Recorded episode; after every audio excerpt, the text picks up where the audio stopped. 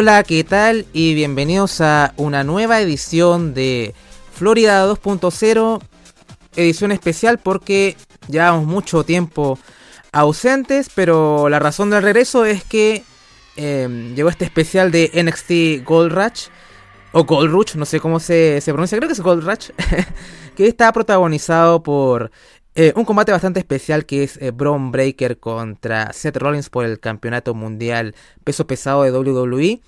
En el, según palabras de los mismos eh, comentaristas, tal vez el main event más importante de la historia de NXT, del show televisivo NXT, claro está.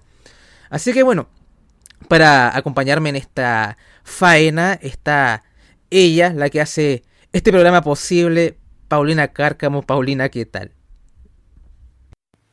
Hola, ¿cómo están? Espero que estén bien. Buen programa de NXT.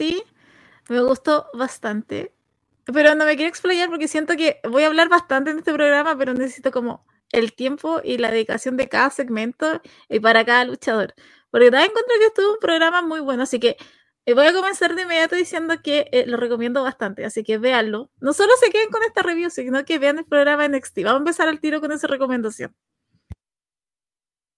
Bueno, vamos a ver cómo nos va con la grabación porque veo que hay como un poco de delay, pero eh, bueno, son cosas que pasan, ¿no? Así que ahí, ahí veremos qué, qué tal, porque estoy viendo como que todo el video va muy atrasado con el audio, así que bueno, lo importante es el contenido del audio, supongo, así que bueno, más allá de las imágenes, eh, veremos cómo lo, lo, manejamos porque me estoy riendo mucho con la, la diferencia de, de, de, los frames con el audio. Así que bueno, ¿qué le vamos a hacer? Ya estamos así. Eh, entonces, empecemos con eh, la revisión de NXT Gold Rush. Em, y empieza con el opener, que es el campeonato norteamericano de NXT. Y Wesley contra Tyler Bate. Y voy a ser bien conciso con los combates, a excepción del main event, que voy a hacer más detallado en descripción, pero eh, fue una muy buena lucha como era de esperar y este es un combate particular porque fue marcado por, la actuación de Mustafa Ali como special referee, como árbitro especial. Em, hubo momentos en que, por ejemplo, Ali hacía muy rápido los conteos y en los momentos finales del combate, Bate y Lee se golpean simultáneamente y ambos quedan fuera de combate. Así que bueno, Wesley cae a ringside mientras que Tyler Bate cae dentro del ring. Así que Ali comienza el conteo, pero también va hacia donde Wesley como que lo, lo golpea, lo hace que como que reaccione para que se levante y continúe el combate de manera inmediata. Mientras que también hace lo mismo con Tyler Bate, pero mientras ayuda a Tyler Bate a, que reaccione, eh, Wesley ataca con la cardiac kick y se lleva la victoria. Fue un muy buen combate, mucho ritmo, eh, más o menos era lo que era de esperar. Eh, pero claro, marcado un poco por este Mustafa Ali que, ¿cómo lo puedo decir? Este, tiene como intenciones ahí ocultas. veremos qué termina pasando, pero es evidente que va hacia el turn heel. Em, para dar un poco en contexto de esta historia, bueno, más o menos Mustafa Ali junto a Baron Corbin llegaron como agentes libres en NXT. Y Mustafa Ali eh, cerró sus ojos más o menos en la escena del, campeonato norteamericano. Y estuvo ahí metido en el feudo que tenía em, Wesley con Joe Gacy y el resto de Schism. Tuvieron un combate de tríos, ¿no? Con, eh, estaba eh, Wesley, Tyler Bate y mm, el mismo Lee contra la, The Dyad y Gacy.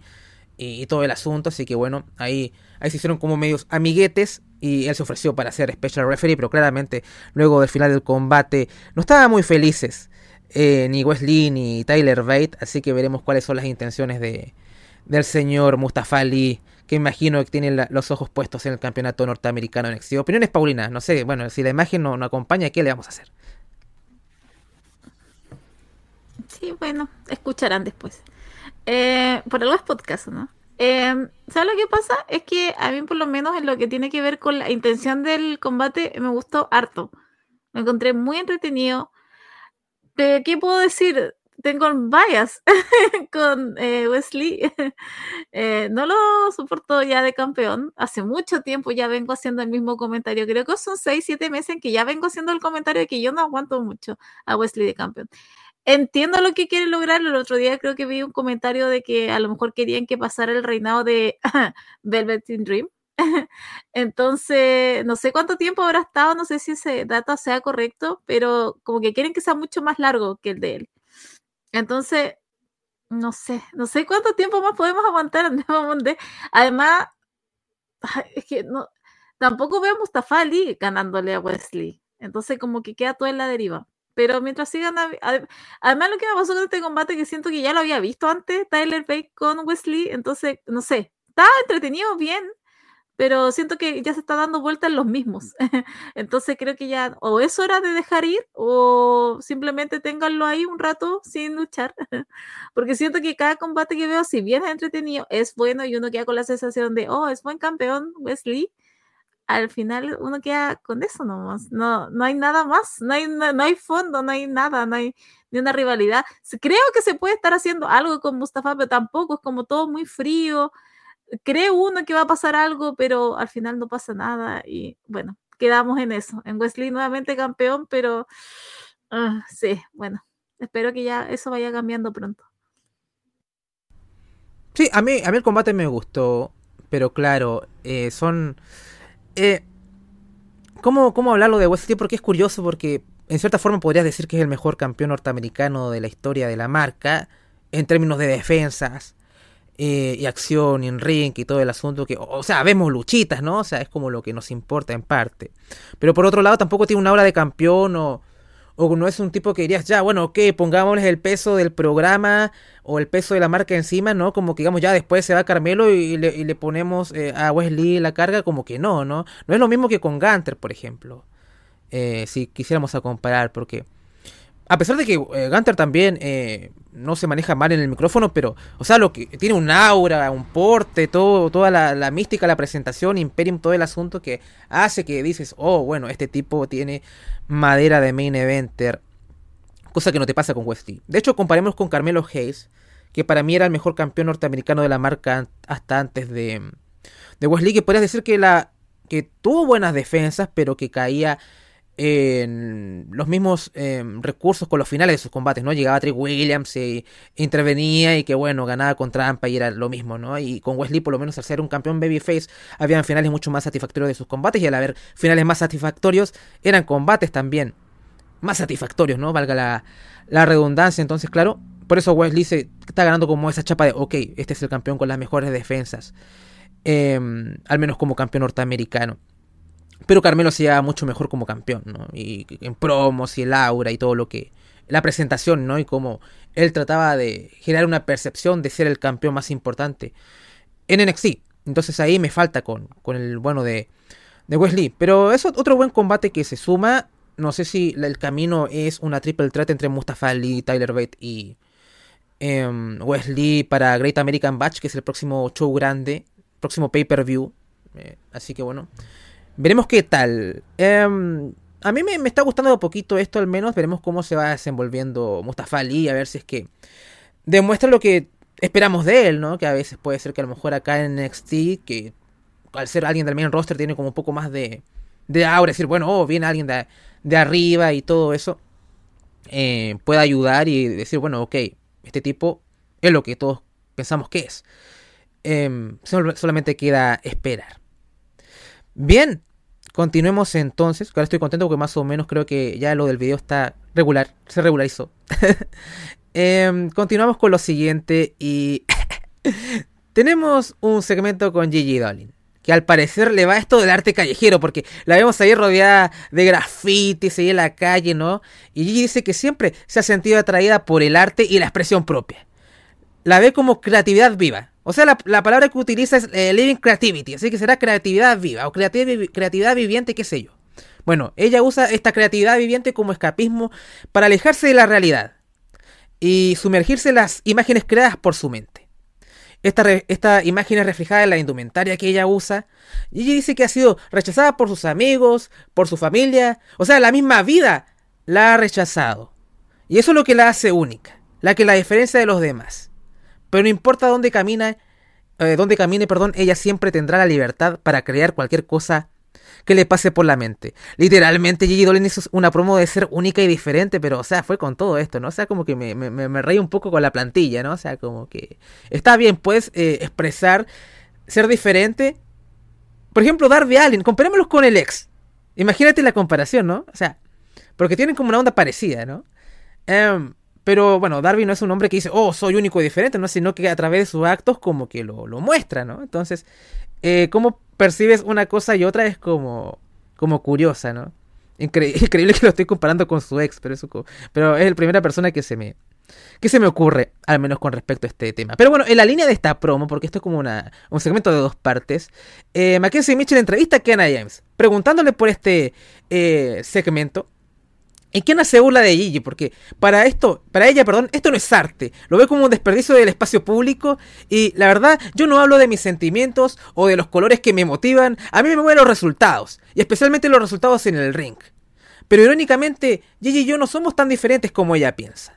Lo creas o no, Mackenzie, cuando yo era joven, era descuidada y rompía las reglas. Y me metía en problemas. ¿Y sabes qué es lo que hice al escuchar esto? Busqué la edad de, de Kenna James. ¿Sabe cuánta edad tiene? Tiene 26. No es como que me habla como tuviera 35. Eh, pero bueno, también está, la mujer ya está adulta, ¿no? Ya está grande.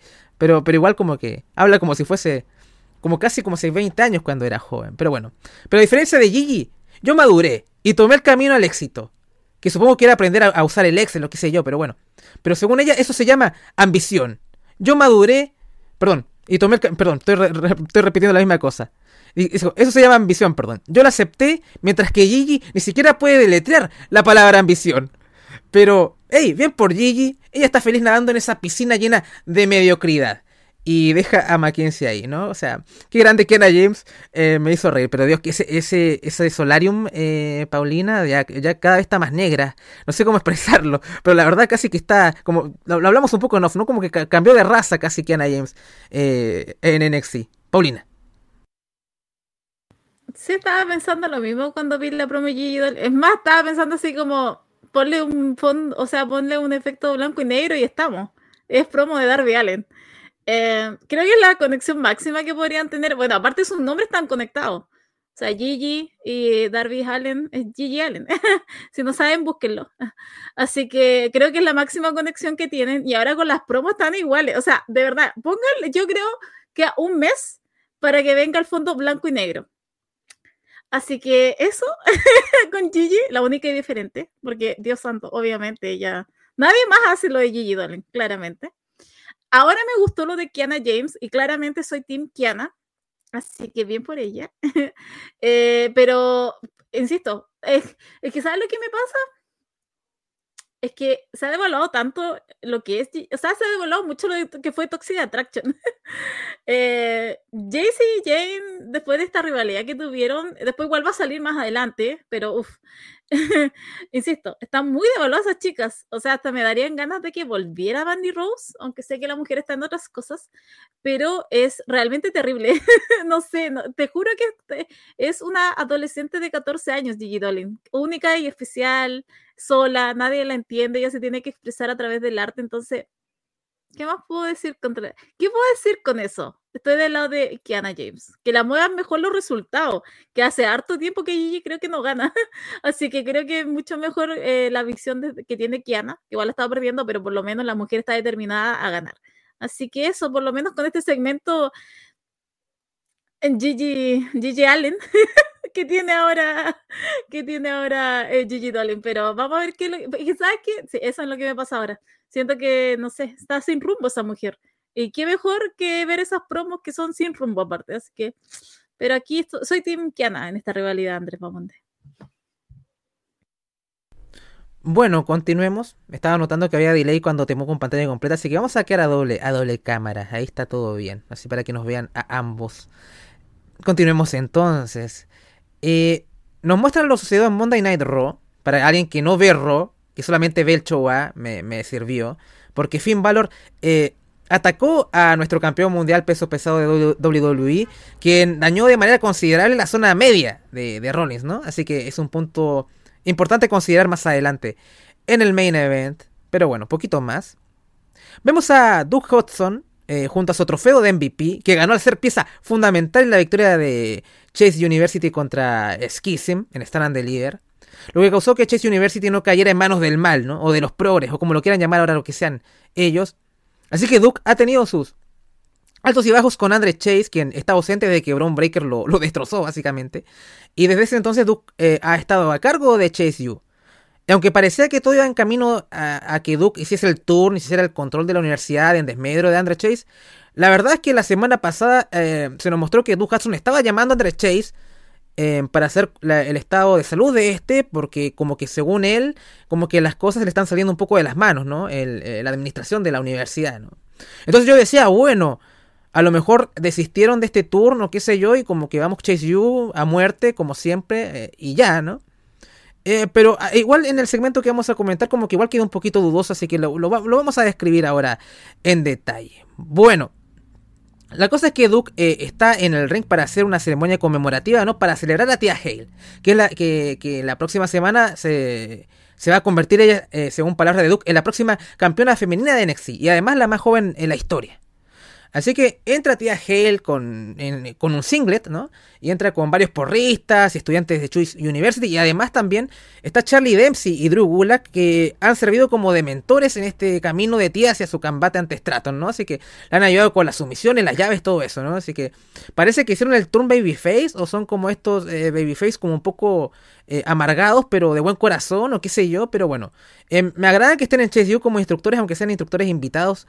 Pero como que pinta bastante bien ellos en, Chase eh, U al menos. Así que de momento en este contexto están en Chase U. Eh, y tía, bueno, la mujer es muy hiperactiva y está bastante encendida como de costumbre. Y dice que la próxima semana será el combate más grande de su vida. Habla de la gente en el roster de NXT. Eh, que ha tenido grandes logros en la universidad, ¿no? Como, bueno, los del programa de Next in Line, ¿no? Todos estos atletas que están reclutando para el Performance Center. Pero en cambio el mayor logro de ella ha sido graduarse de preparatoria el año pasado. Pero saben, ella no quería ir a la universidad. No quería ser doctora o abogada. Ella quería entrenar y prepararse para convertirse en lo que ella siempre quiso ser. Una superestrella de WWE. No necesita campeonatos nacionales o grados académicos. La próxima semana se convertirá en campeona femenina de NXT. Gulak toma el micrófono y como que bastante contrario dice que recién se graduó, así como que... Eh, y Charlie Dempsey como que en qué nos metimos, ¿no? O sea, con esta chica. Eh, no sé por qué están tan, tan contrariados con la edad de, de tía Hale, pero bueno, no, no, parece que querían entrenar a alguien más mayorcita. Más, más independiente de eso. Tía continúa y dice que Chase Yu, o sea, que en Chase Yu la aceptaron por lo que ella verdaderamente es. Y que el señor Chase la impulsó y ella se impulsó también a sí misma a ganar la Battle Royale. Battle Royale, por decirlo menos, que fue bastante mala. Eh, claro, porque hacer Battle Royale con la edición femenina como que queda bastante feo todo. Pero bueno, la cosa es que tía ganó esa Battle Royale. Así que primero que todo le agradece al señor Chase que probablemente esté viendo esto por televisión. Y también agradece al MVP, al, tipo más valioso de Chase U, Duke Hudson. Algunos abuchean, otros aplauden, pero Duke intenta que la gente coree MVP, no dice MVP, MVP. Y la gente igual Corea. Entonces cuando hace esto digo, bueno, Chase, o sea, perdón, Duke Hudson, ¿tú en verdad vas a hacer el turno o no? O sea, como que la semana pasada como que estabas llamando a André Chase para ver cuándo volvía y ahora estás como otra vez con, con el ego, entonces no sé, estoy un poco perdido. ¿Para dónde va Duke Hudson acá? Pero bueno, la gente igual va, eh, igual hace los cánticos. En fin. Eh, también eh, tía Hale agradece a Charlie Dempsey y Drew Gulak a quienes describe como unos verdaderos, unos verdaderos dolores de culo para ella.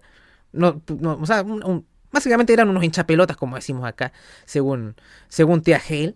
Así que bueno, tía le dice a Dempsey que sabe que, no sonríe mucho, pero que seguro se pondrá feliz al ver la campeona. Y también que le ayudaron a aprender un montón de movimientos, ¿no? Llaves que le van a permitir vencer a Stratton. Y bueno, suena el tema de la campeona. Eh, Tiffany dice que nadie esperó que tía ganase la Battle Royale, ni siquiera, ni siquiera ella. Pero bueno, lo hiciste, fuiste afortunada, así que felicitaciones. Y toda esta celebración es muy linda, pero si piensas que la próxima semana vas a salir campeona, serías, la persona más idiota en este edificio. Tiffany dice que según sus matemáticas, Tía tiene unas eh, posibilidades de 0% eh, de ganar. Eh, Duke dice que Tía se coronará campeona de NXT a los 19 años, que ella tiene mucho corazón y determinación, y que eso lo demuestra en el ring cada semana. Entiende que Tiffany no cree en Tía Hale, pero yo creo en Tía Hale. Perdón, Tía Hale. Chase University cree en Tía Hale. Y cada persona aquí, y cada persona que está viendo esto en su casa también, cree en Tía Hale. Y Tiffany dice que la próxima semana en Gold Rush, que hoy también es Gold Rush, pero bueno, la otra semana también es Gold Rush. Bueno, no me vas a hacer rendir, no me harás tapear, no me harás rendirme. ¿Y qué pasa inmediatamente después? Eh, tía le aplica una Kimura y hace rendir a Tiffany Stratton.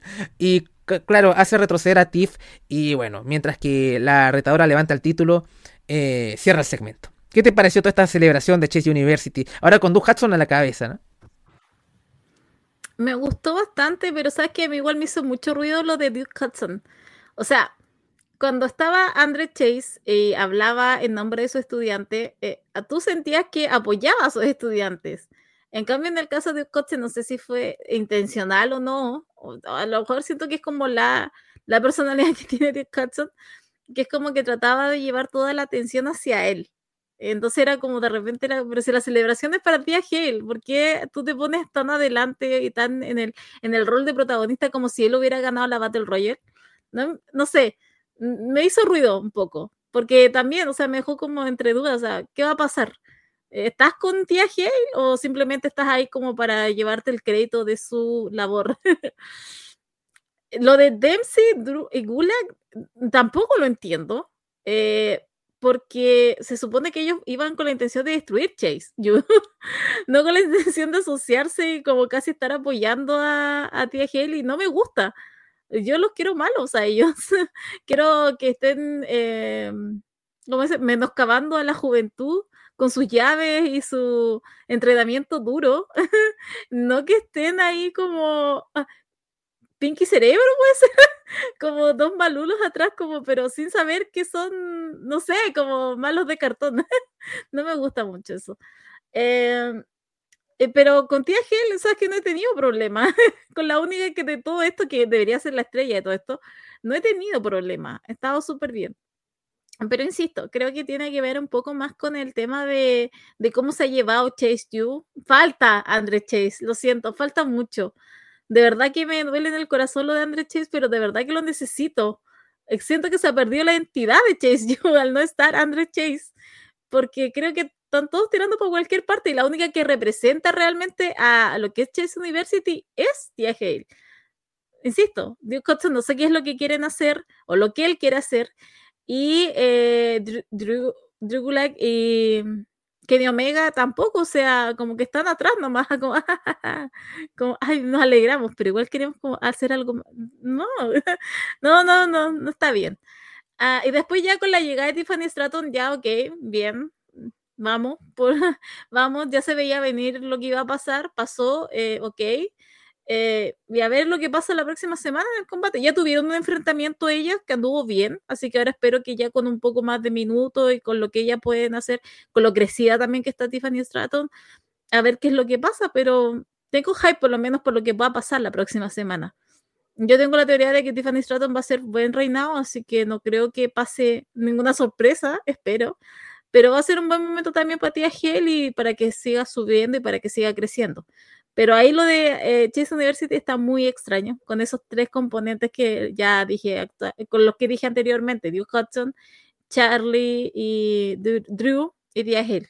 Falta André Chase, obviamente falta mucho.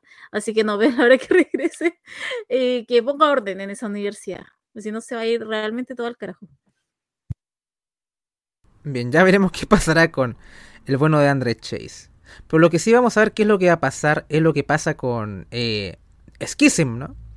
Y vemos una discusión con eh, Joe Gacy y los miembros de The Dyad. esto pasó la semana pasada, luego de haber perdido ante Tyler Bate, Ali y Wesley. Parece que el liderazgo de Joe Gacy está siendo cuestionado. Y nunca había visto a Joe Gacy tan fuera de sí en todo caso, porque estaba un poco.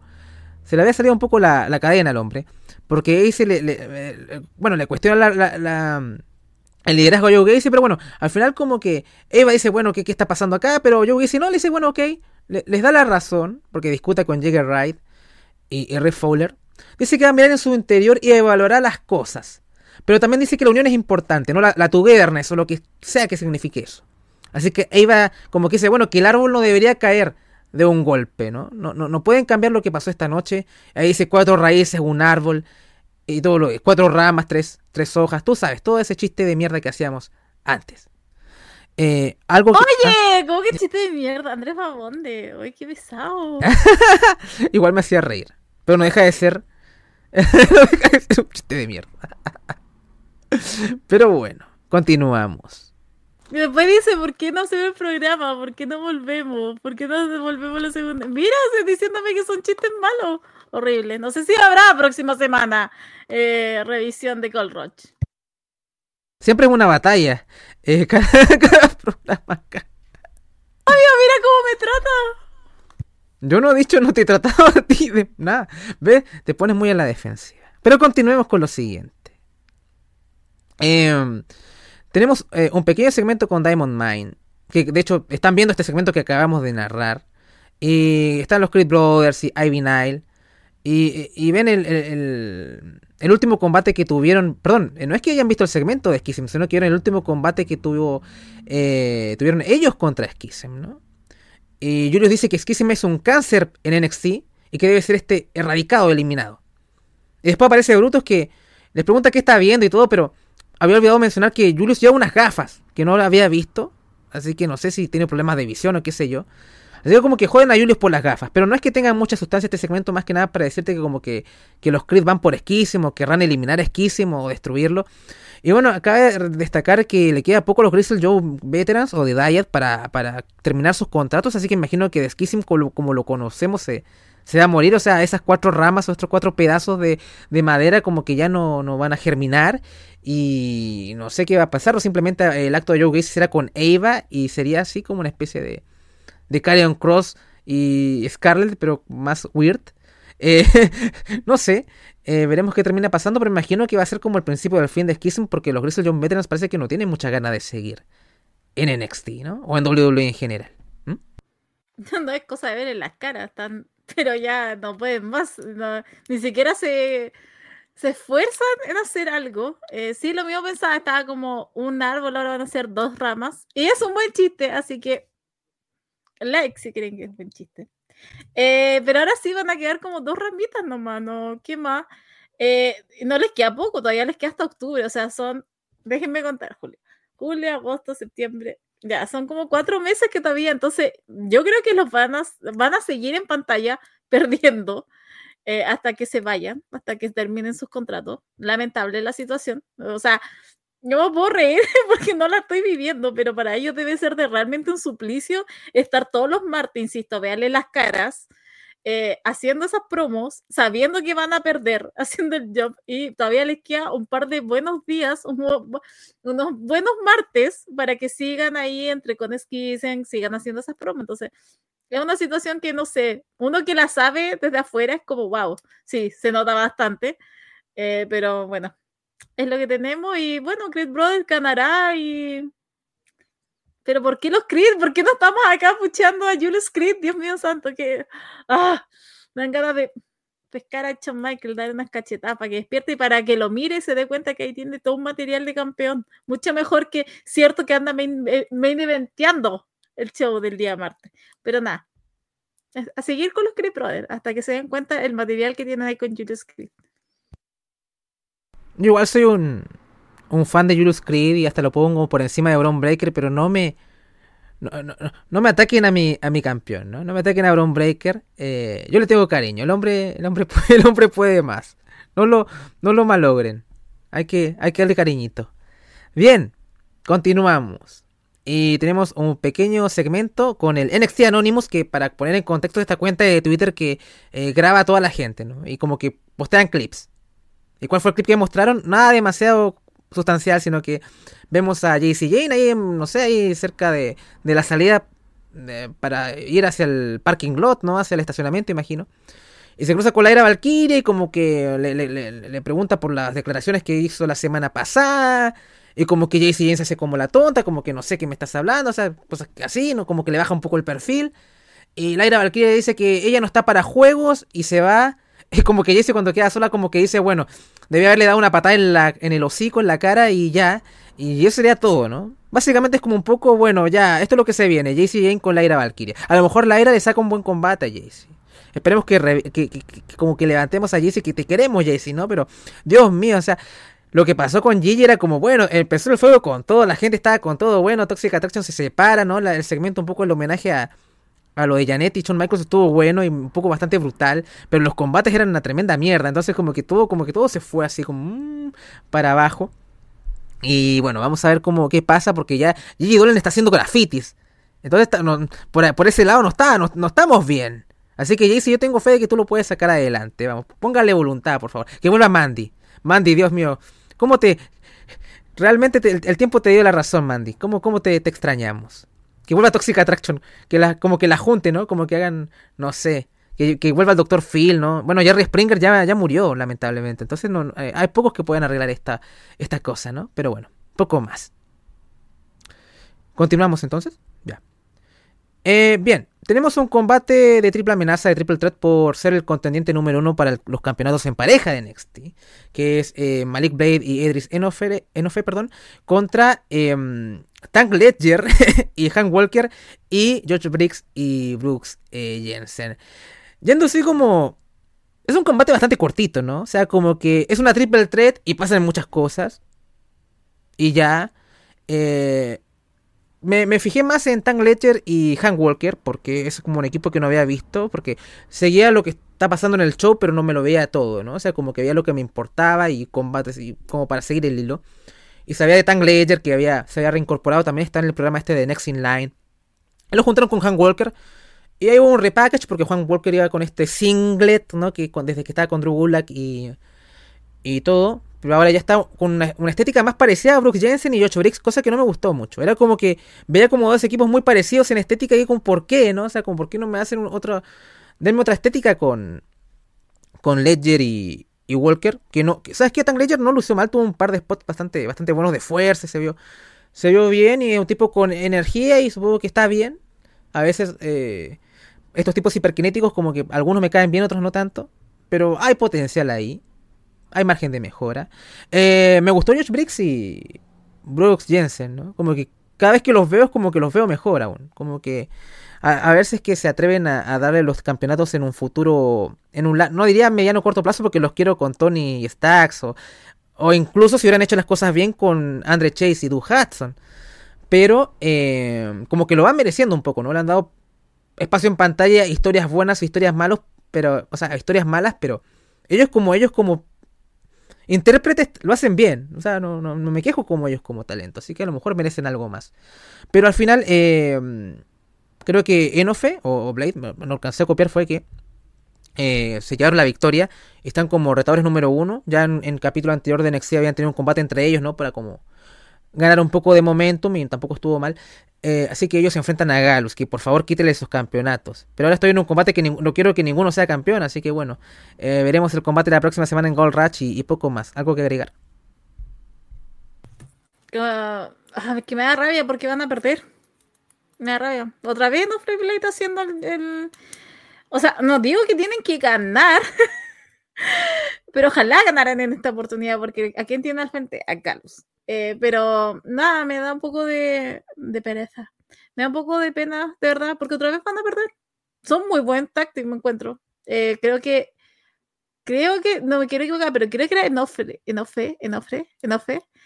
Eh, creo que andaba mucho mejor. O sea, siempre andaba mucho mejor. Hay uno que se diferencia bastante. Entonces, eh, sí, me da un poco de pena toda esta situación porque sabemos que van a perder la próxima semana no sé cuál ha sido el gusto de que Carlos lleve tanto tiempo ese, ese reinado, de verdad que no, la gente no conecta, o no sé cómo, cómo va a ser que dimensionen, pero cuando entra Carlos es como si no entrara nadie, pues la gente no reacciona, la gente se queda callada, literal, no hay nadie que lo esté apoyando, no hay nadie que esté aplaudiendo, entonces no sé cuál ha sido el mérito, no sé cuál ha sido la opción de no quitarle esos títulos, de que los sigan teniendo cuando han tenido oportunidad para dárselo a los Creed Brothers.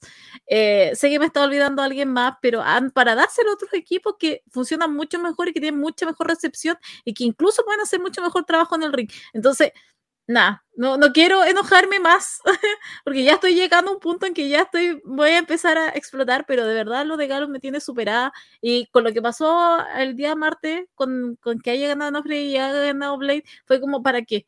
¿Para qué? Si otra vez van a volver a perder, a lo mejor van a tener buena, una, buena actuación, pero ahí van a estar otra vez. No, pero no sé, habría, estado Briggs Jensen, no sé, pero Ah, lamentable lo de No Blade porque siento que es muy buen táctico y no sé, deberíamos empezar a darle victoria. Eso nomás digo yo. Veremos qué termina pasando con Blade y Enofe la próxima semana en la segunda parte de Gold Rush. Em, pero bueno, ya veremos que Galus está más focalizado en, otro, en otros temas más que los retadores. Bien, continuemos entonces. Este, este es el momento que quería llegar, Paulina. Porque está Eddie no este como DJ, ¿no? DJ eh, haciendo sus mezclas ahí en backstage. Sí, esto es NXT. ¿Y quién aparece? Damon Kemp. Y Damon Kemp es un heraldo de las mejores noticias que he escuchado este año en el mundo de las luchitas. Estos tipos llevan en feudo ya unas semanas. Así que se supone que van a tener un combate. Y Damon Kemp, en su sapiencia, no sé qué estaba pensando, que se fumó, dijo: Tengo una estipulación. ¿Y cuál es esta, esa estipulación? Raw Underground. Sí, vuelve Raw Underground. Dios mío, qué maravilla. Dios mío, Shawn Michaels, cada vez te superas más. Vuelve. ¿Vendrán las chicas con poca ropa? No lo sabemos. Pero es Shawn Michaels, así que tengo fe. Así que bueno. Editor parece que no veía Raw en ese momento, Raw Underground. Qué lástima, ¿no? Pero dijo, bueno, tengo un par de semanas para prepararme ya, así que bueno, ahí estamos.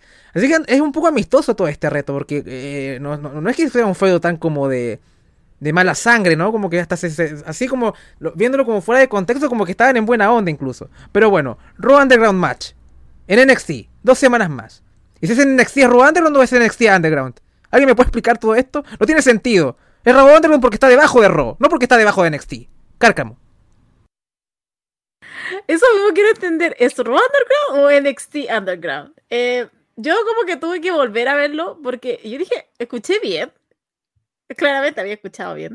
Me acordé inmediatamente de ti, obviamente, porque significa que van a haber mujeres con poca ropa. Y yo dije, André va a celebrar. André va a estar feliz. Al fin va a haber mujeres con poca ropa. Em, así que esperemos que ese día esté gritando Andrés también cuando aparezca y diga Raw Underground, eh, porque ahora sí va a pasar, va a estar Raw Underground, aunque a lo mejor puede ser NXT Underground. ¿Qué más podemos decir, Andrés Mamonte? O sea, después viene un segmento que realmente es Book of Booker of the Year, to Michaels, pero siento que acá ya se lo ganó. Fue un pre-premio, acá. Fue una pre-premiación. Ya aquí ya se lo estaba ganando de a poquito. Estaba creando su pequeño camino de oro para ser Booker of the Year.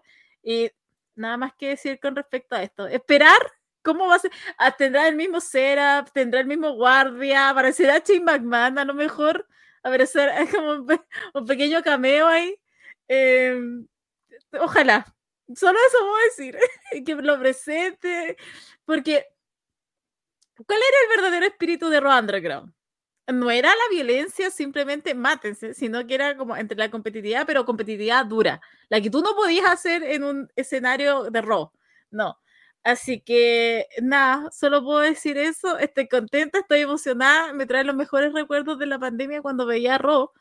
Eh, así que estoy esperando a Shawn Michaels, o sea, Shawn Michaels, estoy esperando a Shane McMahon, estoy esperando a las mujeres, ejeras de ropa, y estoy esperando una buena pelea. Y quién sabe, a lo mejor haya otra pelea ahí, porque, ¿qué puedo decir? Rodrigo eh, da para todo. Así que no, hay que esperar. Quedan dos semanas, Andrés Mamonde. ¿Te sientes emocionado? Realmente el regreso del programa no pudo llegar en mejor tiempo. O sea, tuvimos Bron Breaker contra Seth Rollins, el regreso de, de, Raw Underground.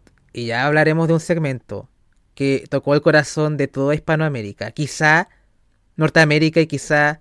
Del mundo, del mundo. Tocó el corazón del mundo. Llegó hasta el submarino del Titanic. Hasta ahí también llegó eh, pero ya hablaremos de eso. Realmente ha llegado a todos lados. Continuemos. ¿Qué pasó con el submarino? Bueno, no importa. Continuamos con lo siguiente. Bien.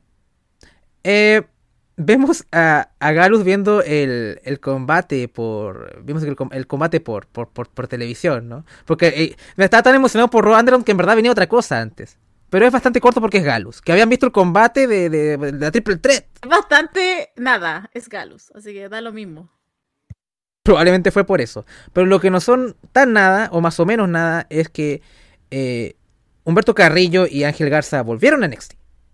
O más, pues creo que um, al menos Ángel Garza sí estuvo en NXT. No sé si Humberto Carrillo estuvo en NXT, no me acuerdo. Quizás sí, no me acuerdo. Pero Ángel Garza sí, estoy seguro. Hasta fue campeón en crucero incluso un momento. Y yo me alegré mucho porque Ángel Garza, ¿cómo se estaba ¿No le propuso matrimonio también a la mujer ahí en NXT? Yo me acuerdo de eso. Ninguna pelea, pero sí me acuerdo de la, de la propuesta. Menos mal que Ty Melo se, ya no estaba en la, en la, empresa en ese momento. Pero.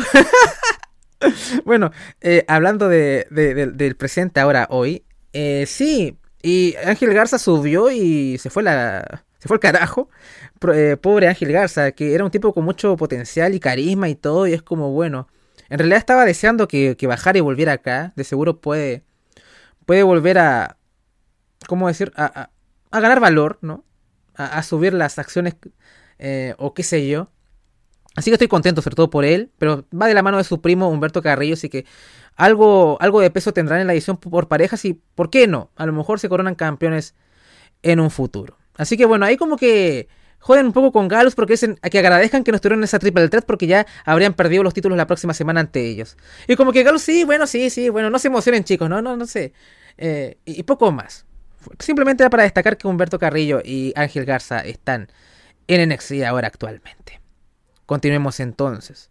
Bien, aparte dentro de ese mismo segmento, vemos que algo, o sea, el segmento que habíamos hablado de Damon Kemp y Editor, había pasado algo, ¿no? Más allá del regreso de Raw Underground.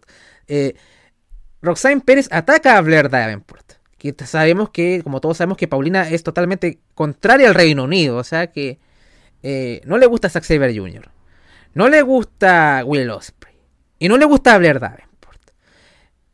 Algo habrá. Algo tendrá esa, esa unión de países.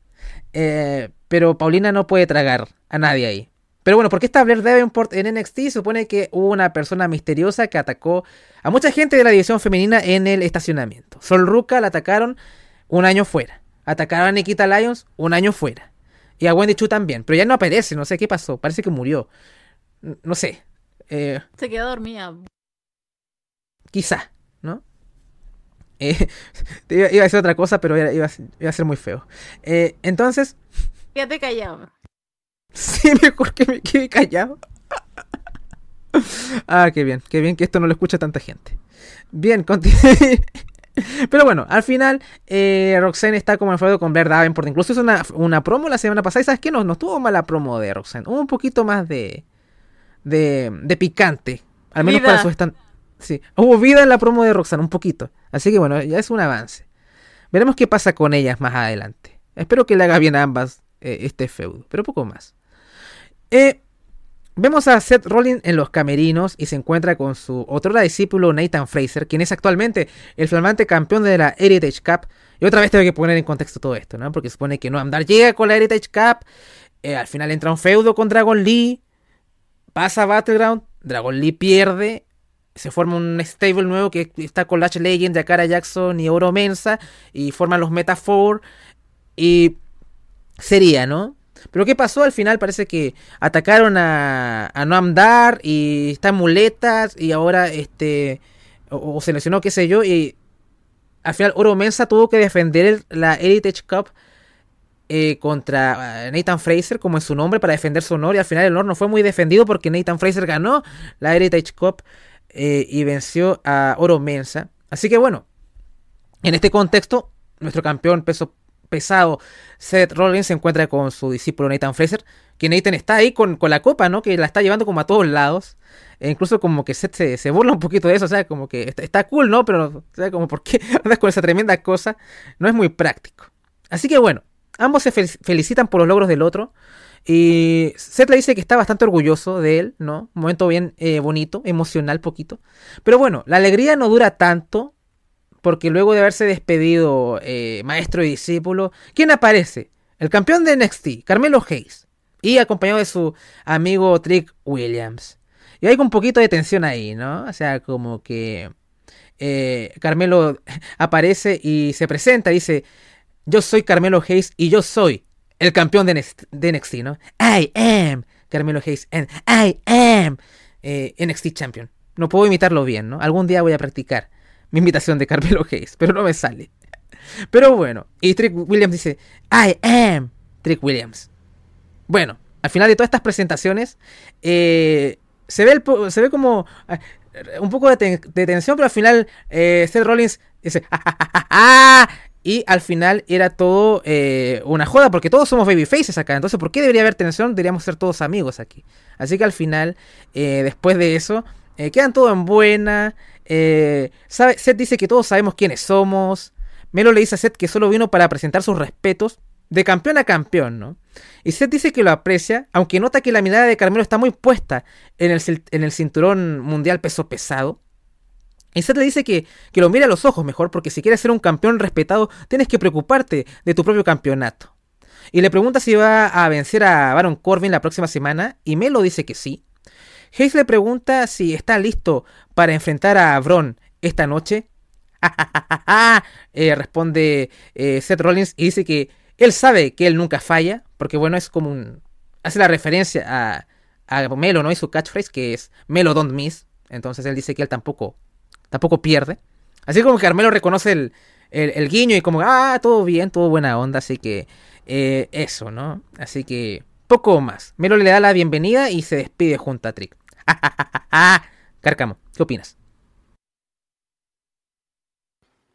Oh, siento que va a ser un poco controversial lo que puedo decir ahora, pero siento que Carmelo está años luz de la estatus de Seth Rollins. te juro que si pasamos de Bron Breaker a Carmelo, te juro que siento que sería una bajada impresionante. Lo siento.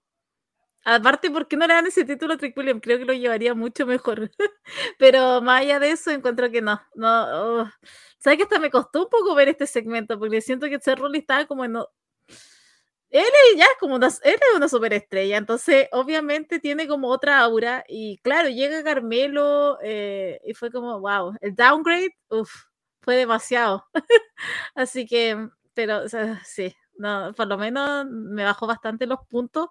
Y era también lo que explicaba en el, en el directo el otro día. O sea, imagínate, tú tienes ahora a Seth Rollins versus Bron Breaker y la próxima semana se supone que se viene un Carmelo, que vamos a llegar a eso, un Carmelo Hay versus Bron, o sea, versus Baron Corbin. Y es como, eh, insisto, el downgrade es demasiado y es tu campeón. Entonces, no sé. No, te juro que como que me mató mucho ver este segmento por el lado de Carmelo. Me, uf, fue como, wow, todavía no tiene eso. It. Mira que yo estoy como en las, en las antípodas de eso. A mí me gustó el segmento. Eh, así que, pero sí es cierto que Seth se ve como un poco más paternal, o sea, como, ¿por qué me estás mirando el campeonato? Si tienes que, piensa en el tuyo mejor un poco, ¿no? Eh, ahí está ese momento como una diferencia de categoría. Yo creo que eso, eso estuvo mal hecho. Creo que ahí concuerdo un poco. Creo que no debió haber hecho Carmelo eso como estar mirando el campeonato mundial. Entiendo que como bueno, acá es el futuro y todo, pero tú eres el campeón de NXT, preocúpate de tu campeonato, ¿no? Y el mismo Seth se lo, se lo hace un poco mencionar. Así que eso creo que es lo único que no me gusta del segmento, pero eh, me, me, pareció divertido más allá de eso. Continuamos. Y hablando de Downgrade, Dana Brooke contra Cora Jade. Bien, ¿saben qué? El combate tampoco estuvo tan horrible. Pero ¿sabes cuál fue, qué fue lo que pasó?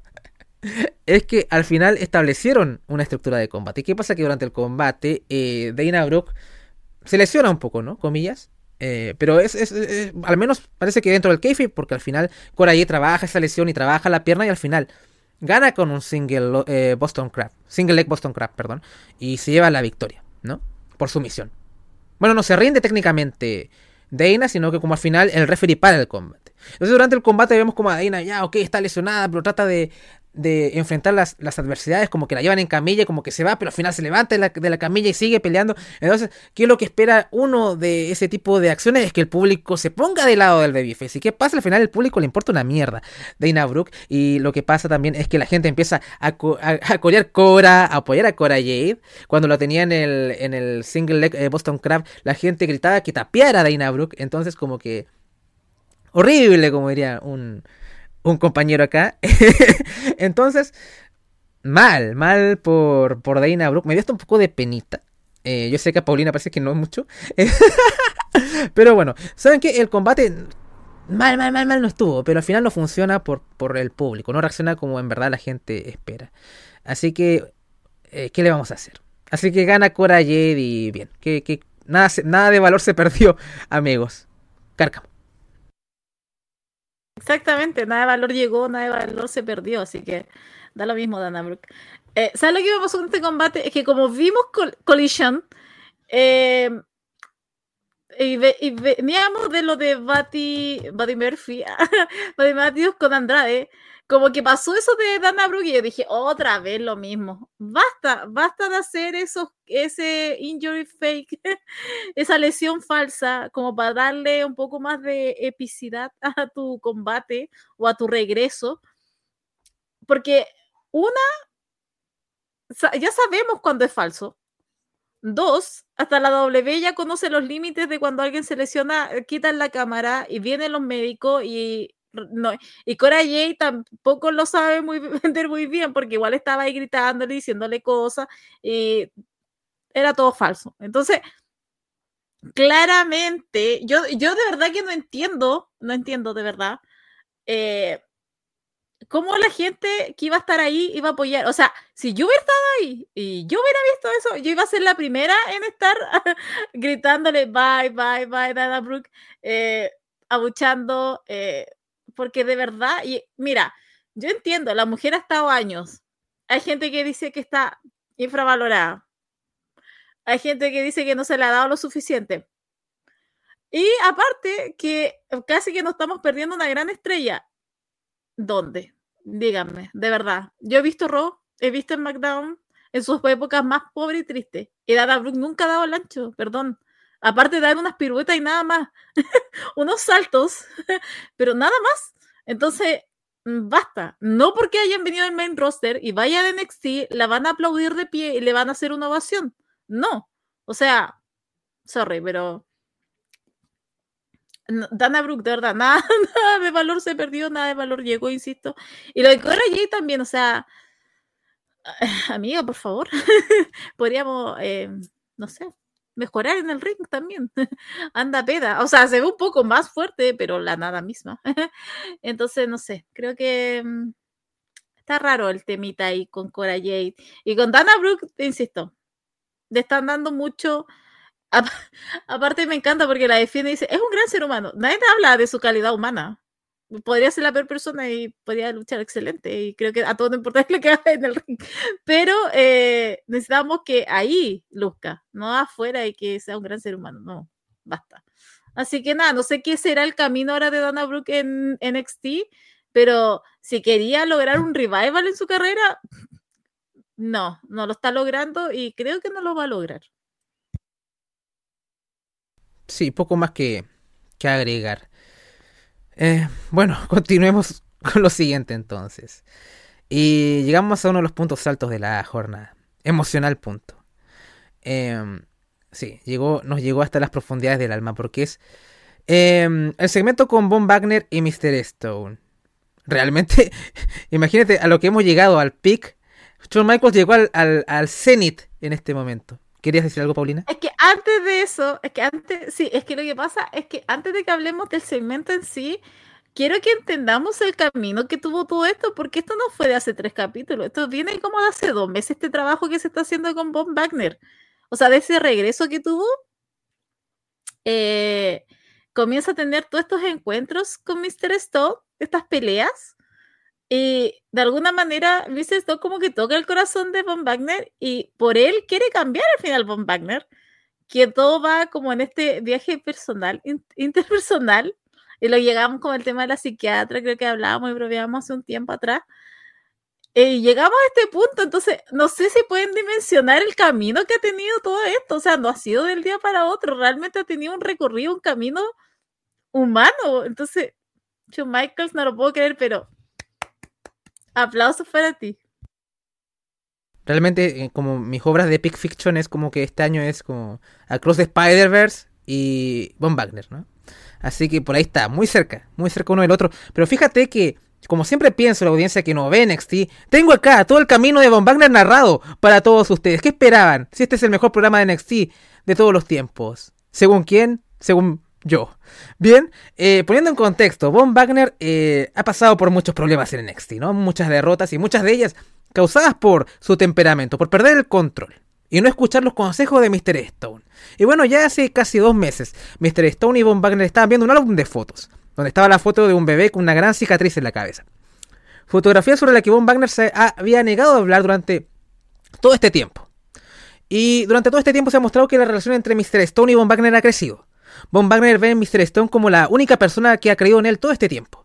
Y así, gradualmente Von Wagner ha estado mirando a Babyface. Así que con, todo esto y para superar todos sus problemas, Mr. Stone convence a Von Wagner de ir a terapia. Algo que en inicio eh, no había funcionado demasiado porque Von Wagner agredía a cada terapeuta eh, que se encontraba en el camino. Hasta que encontré una terapeuta eh, atractiva sexualmente. Y ahí sí que tomó atención.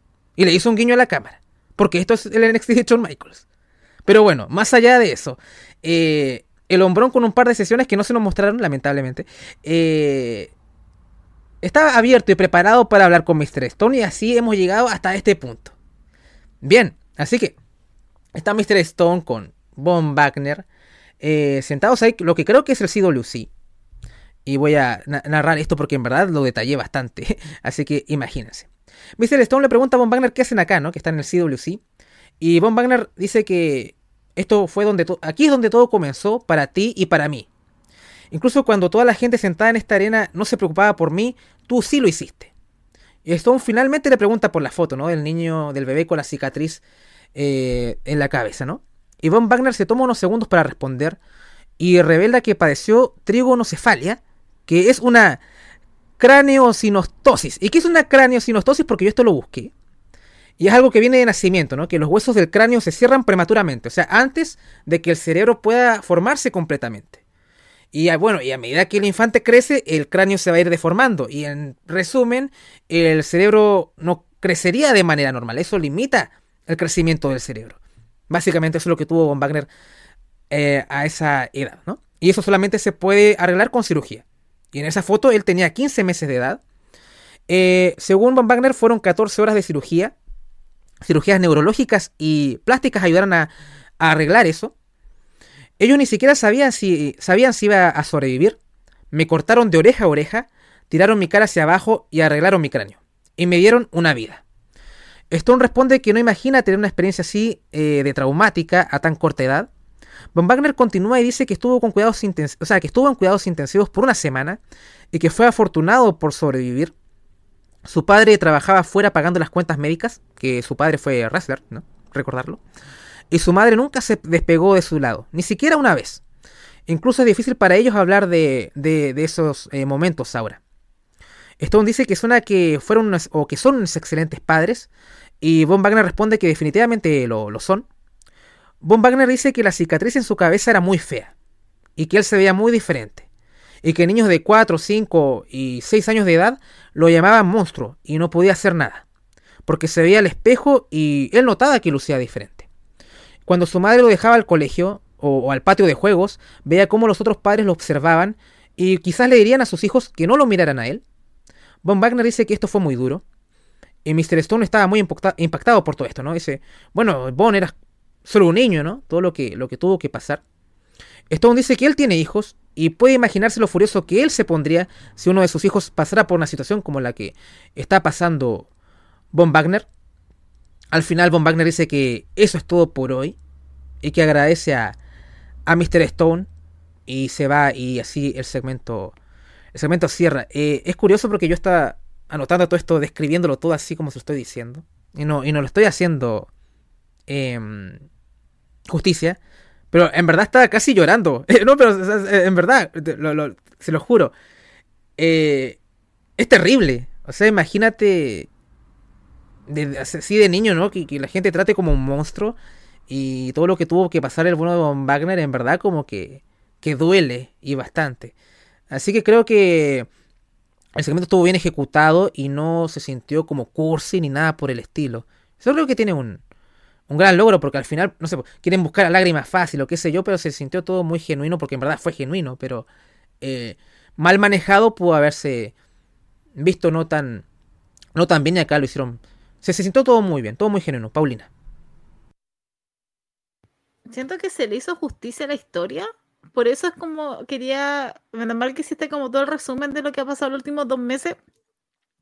Porque siento que no es como el premio para el público que lo ve todos los martes, sino que realmente se sintió una justicia a la historia. No fue simplemente que lo contara. No sé, podría haber terminado todo el primer día cuando Stone, Mr. Stone encontró el, encontró la foto y Von Wagner le hubiera dicho la historia. No, como que todo eso tomó un camino ¿Y sabes lo que me pasó? Sobre todo el día martes.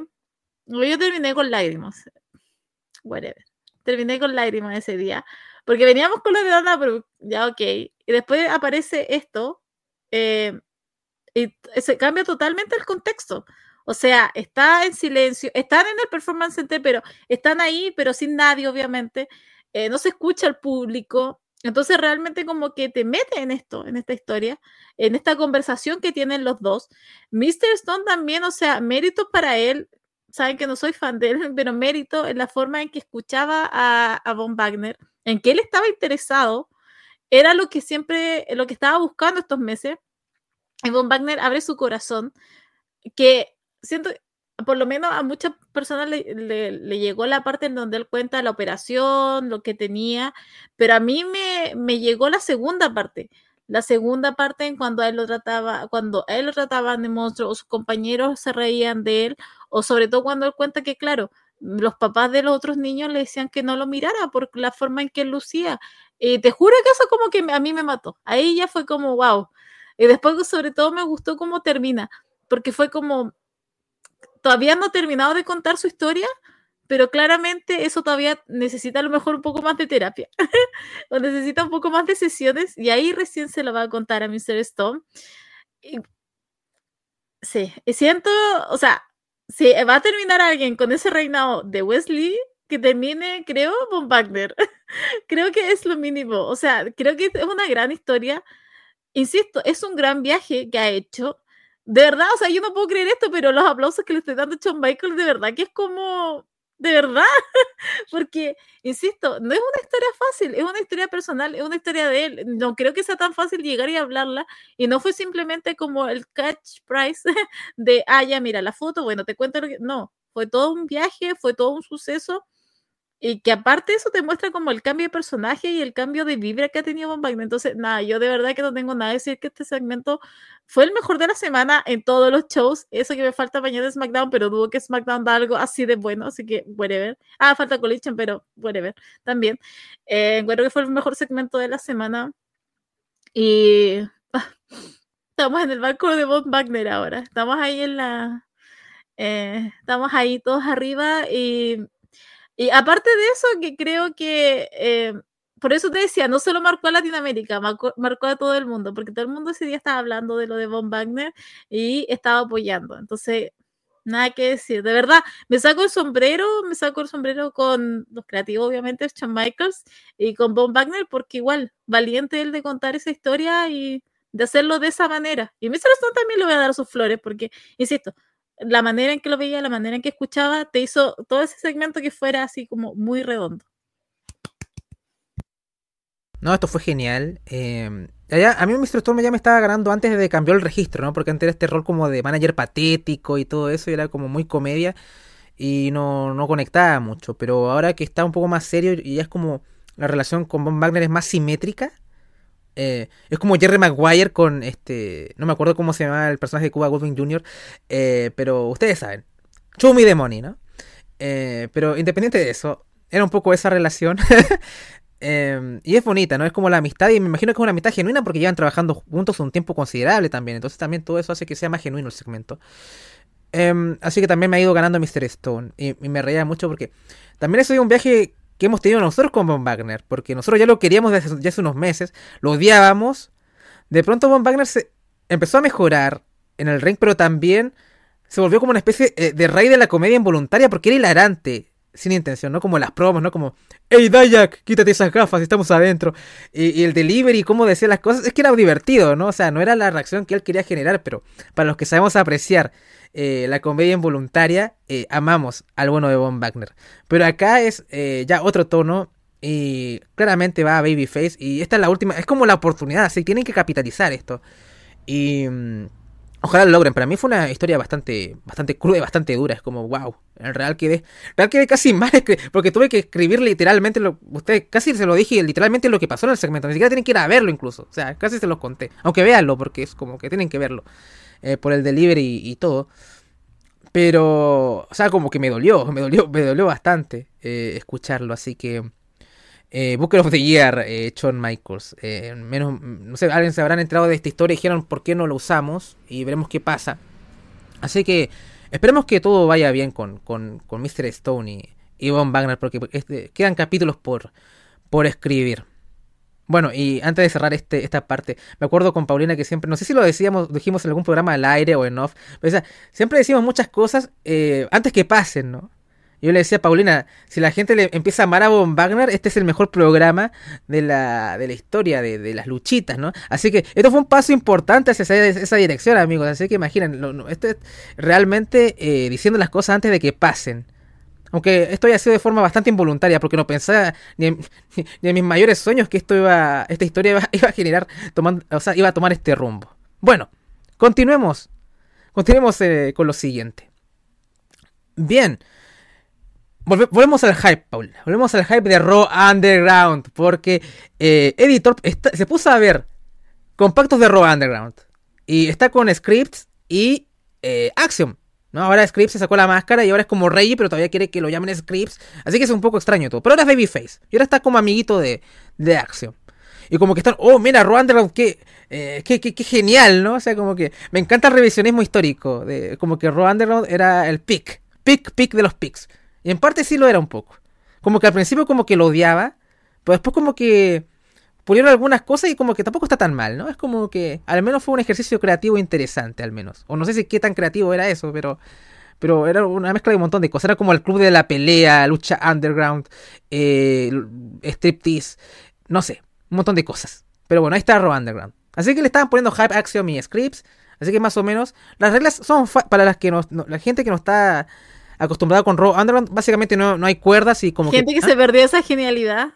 La gente se perdió esa genialidad. Sí, es como que yo lo viví. O sea, como que deberíamos tener una chapita, yo viví Raw Underground. Pero bueno, solamente puedes perder por eh, knockout, eh, knockout técnico y sumisión. O sea, no hay pin ni nada de esas cosas, ni, ni conteo fuera, ni nada. Podrías compararlo con Bloodsport o qué sé yo. Bueno, algo así. Así que ahí está. Y bueno, se van Scripts y Axiom. ¿Y quién aparece para hablar con el señor eh, Eddie Thorpe? Sino que es el bueno o no tan bueno de Cable Stevenson. Este, este programa fue muy acontecido acá. O sea, pasaron muchas cosas. Fue un gran programa para volver, eh, Paulina.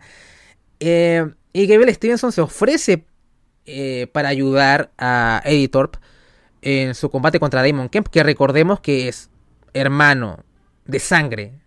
Así que Gable Stevenson y Damon Kemp son hermanos. Y uno pensaría, a lo mejor lo juntan en tag o qué sé yo, pero Gable como que se, se presta para ayudar a Eddie.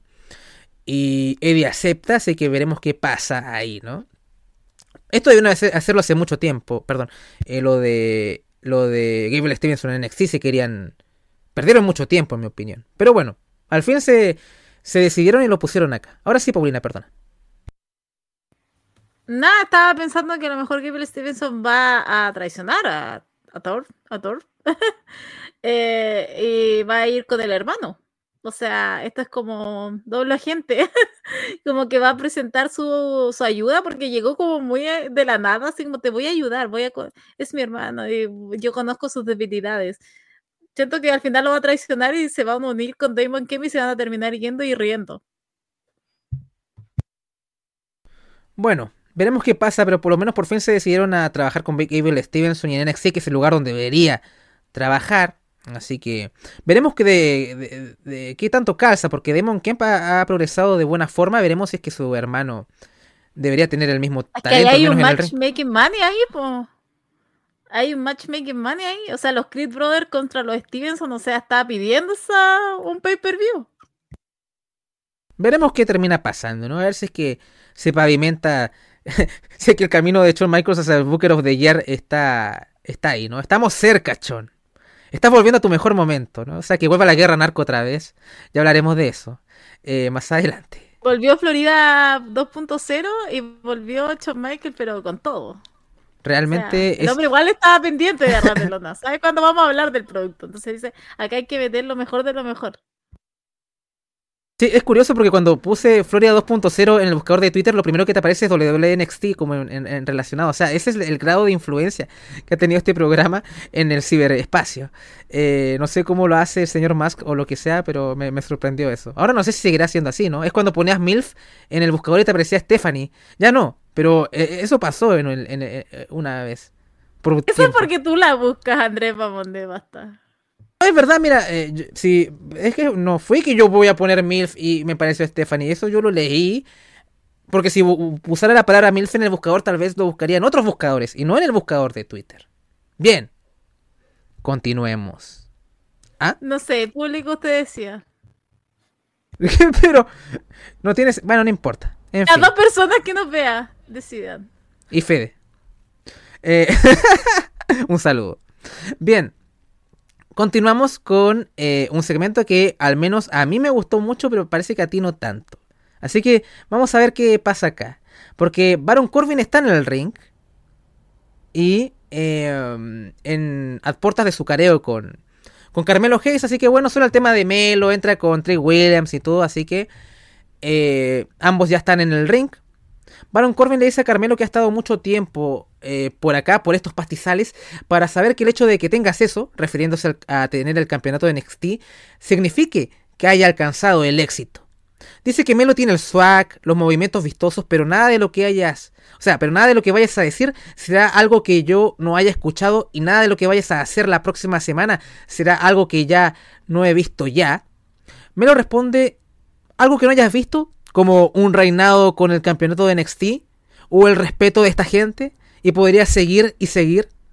Corbin dice que hace y dice lo que quiere porque no le importa lo que piense la gente, ni lo que piense Carmelo. Melo dice que, bueno, tú vienes acá a mi hogar, a atacarme, quitarme mi título y de paso hacerte relevante de nuevo. Es posible, pero no es probable, varón. No soy nuevo en esto, me he enfrentado a miembros del roster principal, tuve que defender mi territorio y ¿sabes cómo terminaron? En una camiseta. Porque como que cada persona que está que pierde con, con Melo que está representada con una camiseta de básquetbol, a eso se refiere, por si acaso. ¿Y sabes cuál es la diferencia entre tú y ellos? Déjame pensarlo. No, no hay ninguna diferencia.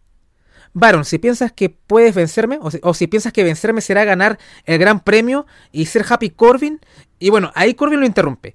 Y le dice, bueno, si quieres meter a Happy Corbin en esto, eh, ¿sabes lo que logré con Happy Corbin? Comprarme una casa de 1.800.000 dólares. Eh, eso fue lo que hizo. Eh, tengo una carrera de 8 años y es una carrera que muchos de ustedes ni siquiera pueden soñar. ¿Quieres comparar cuentas bancarias? ¿Estatus? ¿Momentos en WrestleMania? ¿Cuáles momentos en WrestleMania? No me acuerdo, pero bueno, momentos en WrestleMania. Eh, Corbin dice que ha sido un, jugador importante en el roster principal por casi una década. Y Melo le dice que solías ser eso. ¿Qué fue lo que pasó? Seamos honestos. Que eh, la verdad es que tú tienes varios años de ventaja. Vamos a las comparaciones. Yo a los 26 años gané el NXT Breakout Tournament y canjeé mi contrato exitosamente por un campeonato. Tú a los 26 años te cortaron de los Arizona Cardinals, eh, que es un, equipo de fútbol americano, y la gente reacciona, ¿no? Eh, Melo le da créditos a Baron Corbin y al resto de la gente del NXT Black and Gold por dejar la vara alta. Pero hay una cosa que me rehúso a hacer, y eso es cumplir tus expectativas, porque yo no voy a cumplirlas. Yo crearé nuevas expectativas y serán creadas por mí. Puedes decir que esta es tu casa, pero te fuiste hace tiempo y podrás revisar los papeles porque ahora está mi nombre. Desde que te fuiste he construido un par de habitaciones en esta casa, he puesto algunas ventanas en esta casa y la verdad tuve que poner un techo nuevo porque lo he destrozado muchas veces. Eh, a referencia de los combatazos que ha tenido y todo eso, ¿no? Puedes mostrar tu cuenta bancaria o tus logros, pero al final del día yo sigo siendo él. I am him. Y Corbin le responde eh, a, Melo que le dice que le quiere enseñar una lección. Si sales cada semana a decirle a esta gente que tú eres él, si te, auto, si te autoconvences a ti mismo diciéndote que tú eres él, la verdad es que significa que no lo eres. La verdad es que tú eres un don nadie. Apenas te noté sentado detrás de una barricada en SmackDown porque tú eres insignificante. Normalmente esta es la parte donde te destrozo los dientes y te dejo en el suelo, pero no lo haré. Cuando termine contigo y gane ese título, conduzca a mi Porsche y lo lleve a mi enorme casa, me voy a sentar en mi silla donde mi ardiente esposa me va a servir una botella de licor que tú ni siquiera puedes pagar y me diré a mí mismo, hoy fue un buen día. Y Corbin no deja responder a Melo, no le deja tener a Melo la última palabra y le dice que la, la lección ha terminado. Y eso fue el segmento, Paulina. No me gustó, creo que tú le hiciste más justicia de lo que estu fue, de lo que vi. De verdad que no me gustó, no me gustó los dos, no me gustó el delirio de los dos, no me gustó cómo se, se hablaron. No me gustó nada. Te juro que no. O sea, insisto, escuchándote, oh, parece una gran promo y lo que se dijeron, wow. pero no, mm, ese día por lo menos, a lo mejor tendría que verlo de nuevo, pero de verdad que no me gustó. Creo que te escribí ese mismo día, lo encontré pésimo. No sentí nada, eh, no, eh, no, o sea, no, no, no. Yo entiendo que a Baron Corbin lo quieren hacer parecer como, oh, wow, lo hubiera creído hace dos años, tres años, pero no a esta altura de la vida, no a esta altura del 2023. Y con Carmelo ya viene, no quiero decir que le queda grande el título de NXT, pero eh, precisamente no es que me mate verlo de campeón máximo. Entonces, me es increíble, pero te juro que es como que Bron Breaker sentía muchas más cosas cuando lo veía de campeón, sentía realmente lo imponente que es Bron Breaker, pero con Carmelo no lo puedo ver. No, no lo puedo, no lo puedo sentir yo. A eso voy. No sé qué le faltará, no sé si yo lo estoy viendo ahora con otros ojos, pero me pasa eso. Y ese día cuando los vi como colisionar, sentí que eran dos mediocres nomás que estaban colisionando. Y ver quién era que salía un poquito más arriba de la mediocridad. Pero no sé, te juro que tengo que ver ese encuentro la próxima semana y a lo mejor en el ring voy a quedar, wow, sí, súper bien. Pero no sé, creo que hasta ahí me voy a decepcionar. Entonces, no sé, creo no, no estoy en la mejor, no estoy en la mejor, en la mejor relación ahora en, con respecto a Carmelo, pero me está pasando hace un buen tiempo lo que estoy diciendo, que no siento no siento campeón de NXT, siento que es un campeón más nomás, siento que es un campeón de Norteamérica. Y no, no el que lleva la batuta, no el que es el campeón máximo. Entonces, me están pasando muchas cosas contra Carmelo, que no quisiera porque me gusta, o por lo menos me gustaba bastante hace un tiempo.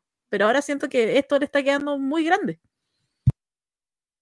No, yo estoy totalmente como en el lado contrario. A mí me gustó bastante. De hecho, creo que es la mejor promo de Baron Corbin que le he visto no recuerdo hace cuánto tiempo, quizás sea la mejor que le he escuchado. Así que imagínate la diferencia de opinión que tenemos aquí con eso. Em, pero es, curioso porque me hacía gracia porque Baron Corbin, la aproximación está, está buena porque habla de la experiencia. O sea, como, bueno, yo he estado bastante años acá y que tengas el campeonato de NXT, la verdad vale bastante poco, ¿no? Por todos los ascensos que ha habido del, del main roster, ¿no? O sea, todos los Andrades, los Garganos y demás.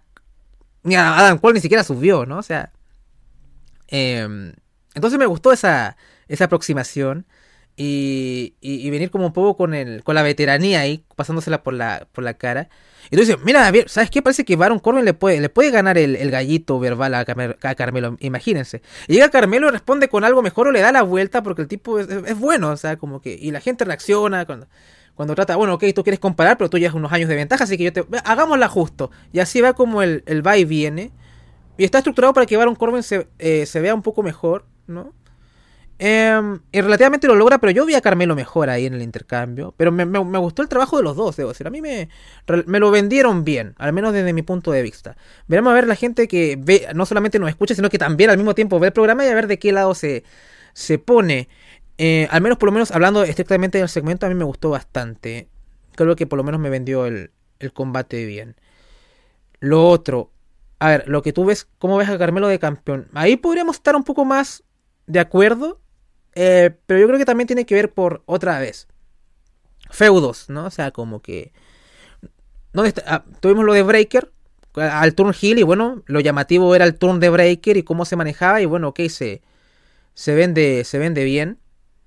Em, pero también eh, después vino esto de Baron Corbin. Entonces falta como, bueno, ok, tenemos tanta gente talentosa que podría enfrentar a, a, Melo que está en la misma marca y, así no... Eh, y hacer algo interesante, ¿no? Como por ejemplo para mí fue este, este segmento. Así que claro, a lo mejor tiene mucho que demostrar en un sentido de storylines, pero yo creo que eso va más por el booker y no por el talento. Porque Melo ha demostrado con creces que es capaz en casi todos los ítems. Así que yo creo que va más por Shawn Michaels ahí. Eh, pero claro, antes era más fácil porque, claro, Melo era campeón norteamericano, las expectativas no son tan altas porque era un título midcard y ahora está con el campeonato máximo de la marca y tiene que responder a expectativas mayores, ¿no? Y al final enfrenta un problema similar al que enfrentó Breaker también. La verdad que la, diferencia es que él tiene mucho más herramientas que Breaker, em, con, em, sobre todo con lo que es el, micrófono y demás. Eh, pero Breaker tiene como el aura y la presencia, ¿no? Y todo eso, ¿no? Y que también hay unas expectativas sobre él y todo, entonces como que, bueno, ¿qué va a ser Bron Breaker? Eh, a diferencia de con Carmelo Hayes, ¿no? Pero yo creo que Melo está listo para subir incluso, ¿no? Es que no es el momento porque alguien tiene que cargar ese, ese campeonato. Veremos qué tal, en teoría el combate podría estar bien, los estilos podrían estar, podrían eh, ser compatibles, pero tampoco hay que Corbin sea un tipo que esté en estado de gracia, ¿no? O sea, como que hace lo suyo y ya.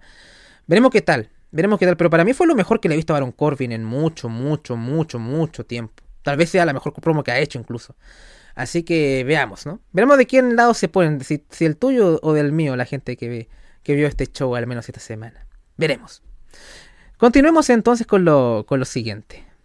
Y bueno, hay un segmento muy cortito que es con Nathan Fraser y está Yulisa León, que volvió, de una lesión bastante grave, eh, que va a estar con, Valentina Feroz para enfrentarse a Yakara Jackson y, y Lash Legend, ya hablaremos de eso.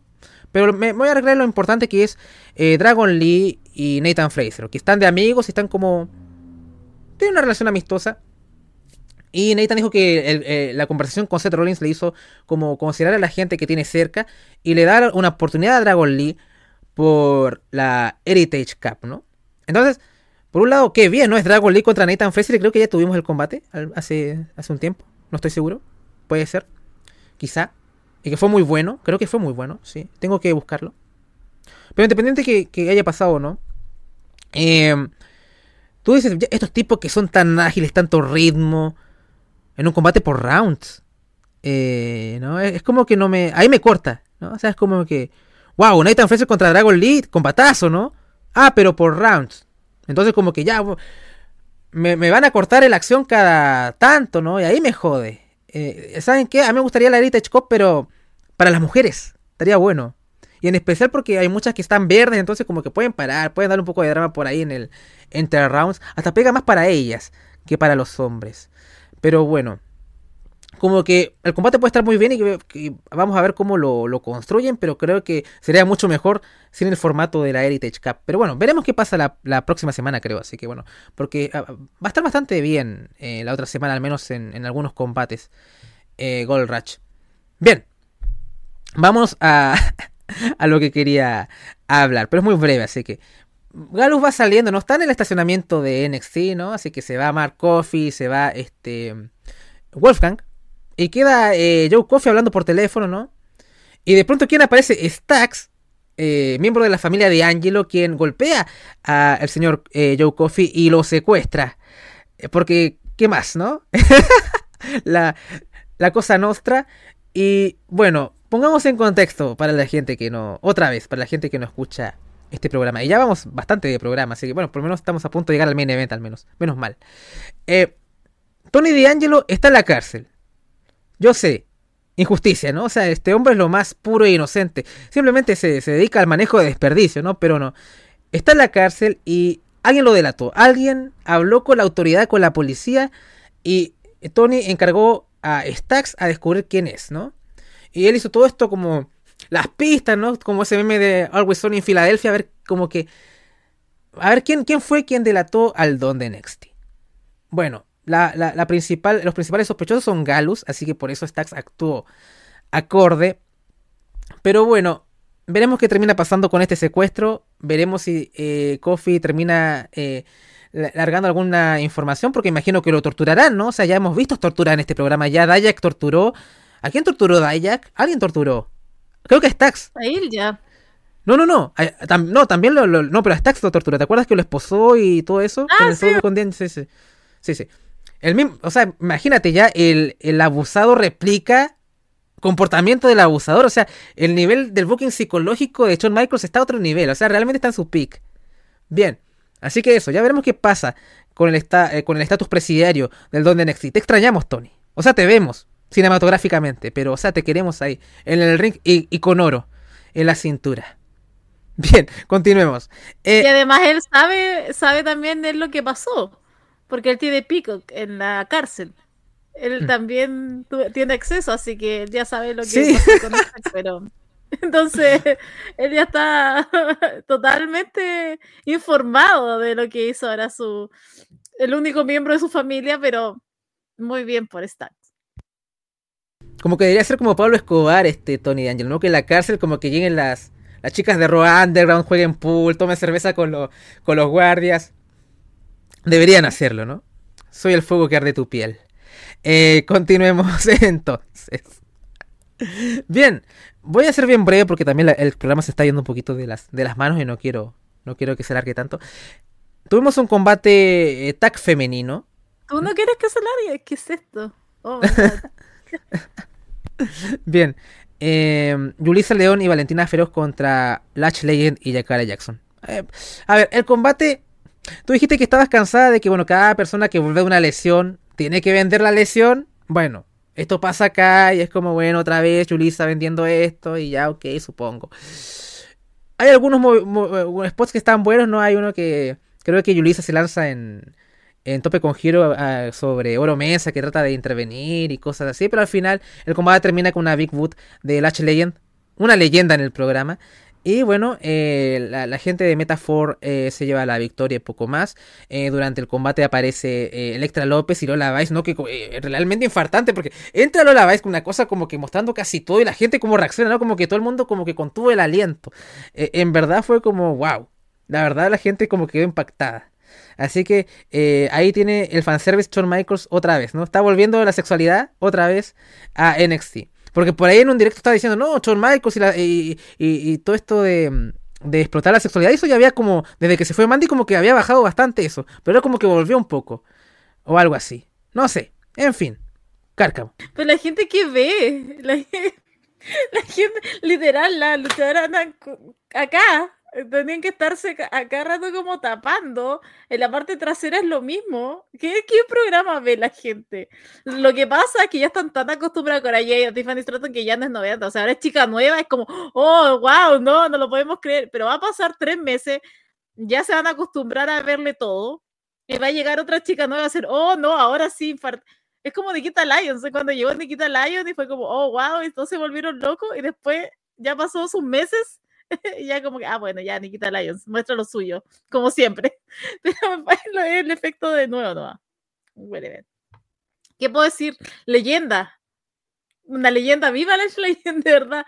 No puedo creer que haya tenido un combate y encima que haya ganado y ella haya hecho el pin. No, de verdad que está a otro nivel. No lo puedo creer. Este fue como el humor del programa, pero el, el programa iba tan bien que fue como este ya, ok, bueno, supongo, bien, lo acepté un ratito, pero de ahí el resto fue como, ay, ya bueno. Bien nomás. Bien, por fin llegamos al evento principal de la jornada. Eh, main Event. Campeonato peso pesado mundial, o campeonato mundial peso pesado de WWE. Seth Rollins contra Bron Breaker. Bueno, entra Bron, entra Seth Rollins y claro, un par de minutos. Oh, oh, oh, todo eso. Y suena la campana. Así que aquí sí eh, me dediqué a hacer una descripción del combate completa, como merece eh, este main event histórico en el show televisivo de NXT, ¿no? Así que bueno, Seth de inmediato busca el pedigree, pero Breaker contrarresta. Seth logra enviar a Breaker a ringside y conecta al rostro del retador tomando impulso desde el apron. Eh, al regreso de comerciales vemos a ambos contendientes buscando establecer el dominio. Frankensteiner, kick out en 2. La balanza se inclina a favor de Breaker. Rollins empieza a conectar una serie de chops. Breaker asesta un German suplex. Rollins vende la zona media. Recordemos que está vendiendo el ataque que le propinó Valor en Raw eh, al día anterior. Eh, Bron Breaker prepara la Spear, pero Rollins evade y el retador se estrella contra el esquinero. Rollins hace una combinación de patadas que cierra con un clothesline que derriba a Breaker. La gente corea el tema de Rollins, Breaker va por el vertical suplex, pero Rollins contrarresta y envía al retador fuera del ring. El campeón va por el suicide dive, conecta, toma nuevamente impulso y asesta un segundo y otra vez toma impulso y conecta un tercero. La gente corea nuevamente el tema de Seth Rollins. Rollins va por el stomp, pero eh, Breaker rueda hacia ringside. Seth derriba a Bron eh, fuera del ring. El campeón mira la mesa de comentarios y la gente pide la mesa. Seth complace, pero Breaker intenta levantar a Seth en Gorilla Press, pero Rollins eh, vuelve a contraatacar. Super kick que envía a Braun sobre la mesa. El campeón sube a la tercera cuerda y se lanza en Frog Splash, rompiendo la mesa de comentarios. A vuelta de comerciales vemos a Seth asestando una patada a la quijada y buscando el Frog Splash, eh, pero Breaker logra evadir. Braun va por el Steiner Recliner, pero eh, Seth logra escapar. Seth sube a la segunda cuerda, pero Bron reacciona bastante rápido y conecta con Frankensteiner. Military Press Slam, cuentan dos. Breaker va por la Spear, pero eh, Rollins contrarresta con un rodillazo y conecta el pedigree, pero también cuenta en dos. Seth va por el Stomp, pero Breaker lo intercepta en lanza, cuenta en dos. La gente corea NXT. Breaker sube la tercera cuerda, pero Seth lo intercepta con una patada. Conecta el Stomp y como por si acaso, hay que matarlo bien, le da otro, un segundo stop, para llevarse la victoria y retener el campeonato mundial peso pesado de WWE. Y uno pensaría que el show cerraría con Seth Rollins levantando el título, pero Finn Balor ataca eh, violentamente a Seth Rollins y usa una silla para seguir castigando al campeón. Así que Finn sube a la tercera cuerda, pero Trick y Melo llegan al salve. Pero bueno, primero el combate, Paulina.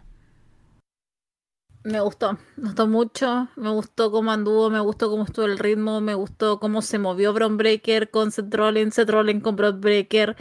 Eh, creí que lo iban a hacer más seguro hasta cuando vi a Seth Rollins saltar a la mesa de comentarios y fue como, ya, ok, no, este vino a darlo todo. Eh, es que eh, no puedo decir nada más que simplemente alabanzas a esto, más que aplausos. hicieron un gran trabajo yo tenía mi 2% de fe que a lo mejor podía ganar Bron Breaker, pero está sellado el combate con Finn Balor y Seth Rollins en Money in the Bank, así que no iba a pasar, obviamente, pero igual tenía un poco de fe. Eh, lo único, y creo que te lo comenté también a ti, Andrés, eh, sería eh, que esto lo quiero, pero en un escenario más grande. Siento que esto le quedó muy chico a los dos, incluso por espacio, creo que se podían haber, se podrían haber estado en movimiento mucho podrían haber estado mucho más en movimiento.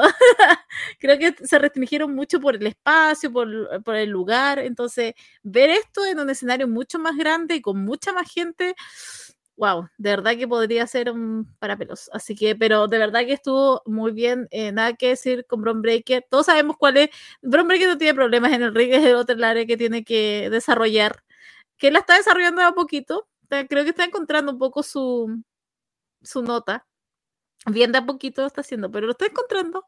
Eh, pero que siga, no sé si siga en NXT, todos dicen que ya se va a ir al main roster, pero bueno, allá ellos si quieren matar a Bron Breaker al tiro.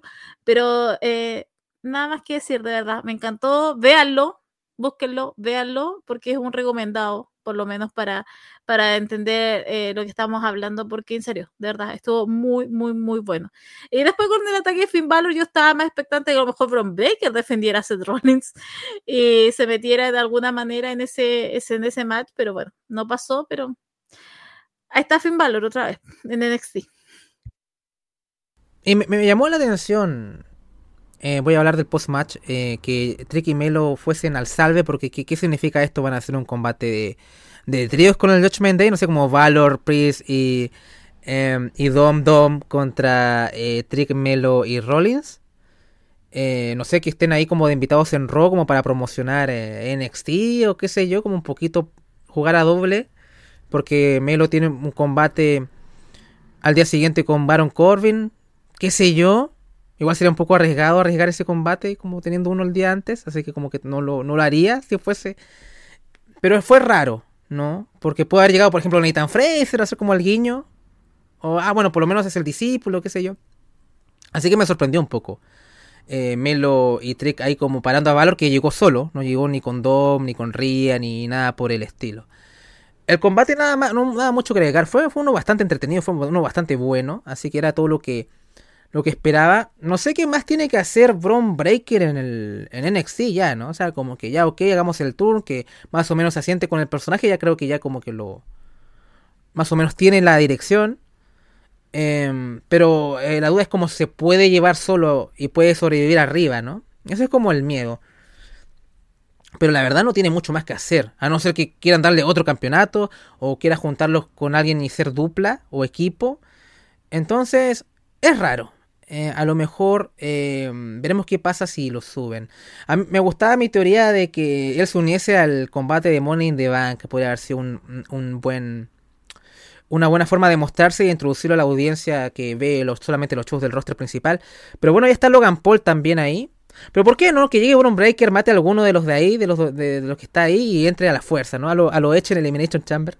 Eh, o cosas así. Estaría bueno. Pero veremos si el tiempo me da la razón. Ahora que llegó Logan Paul, como que lo estoy, lo estoy dudando. Pero a lo mejor eh, una cosa no excluye a la otra tampoco. Así que eso. Eh, pero bueno, muy buen main event, así que por lo menos cumplió las expectativas. Y nada más que agregar con respecto a esta edición de NXT.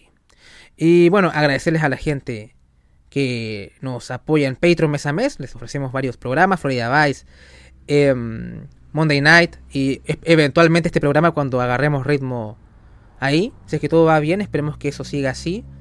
Pero veremos cómo va la cosa, ¿no? A lo mejor si todo va bien, estamos otra vez en abierto con la segunda parte de Gold Rush y de ahí ya como que entramos tierra derecha en Patreon a reseñar la cotidianidad eh, de NXT. Eso es lo que más me gusta de este de, de- hacer este programa, como que NXT en la cotidianidad, ¿no? O sea, como que...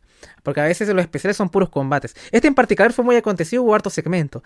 Pero a mí lo, lo, lo- lo que me llena es, es como el día a día de NXT. Eso es lo divertido un poco. Así que bueno. Paulina, palabras al cierre. Nada, muchas gracias por escucharnos. Qué bueno hablar de NXT otra vez. Ah, siento que estaba como, estaba como atorada con muchas cosas que quería decir y al fin las puedo decir. Eh, nada, eh, bueno, la próxima semana yo creo que vamos a estar con la segunda parte, sobre todo porque quiero hablar de ese Carmelo Hayes versus Baron Corbin. Encuentro yo que va a estar más o menos, no encuentro que ser bueno. Y bueno, Tiffany Stratton también con TG que también me deja como el hype bastante alto de lo que va a pasar. Así que nada, muchas gracias nuevamente por escucharnos. Espero que disfruten, hayan disfrutado el programa y hayan disfrutado la revisión. Y vean NXT, po, para que vean y entiendan. Y ustedes también tengan como su propia opinión del producto. Que nosotros que no somos como gente, agentes aparte con Andrés, que de repente no disfrutando la estupidez que nos presenta, pero a lo mejor hay gente menos tolerante. Pero eso, nada, no pierden nada en darle una oportunidad a NXT. Bueno, y de parte de Paulina Cárcamo y Andrés Bamonde, nos despedimos y esperamos verlos pronto.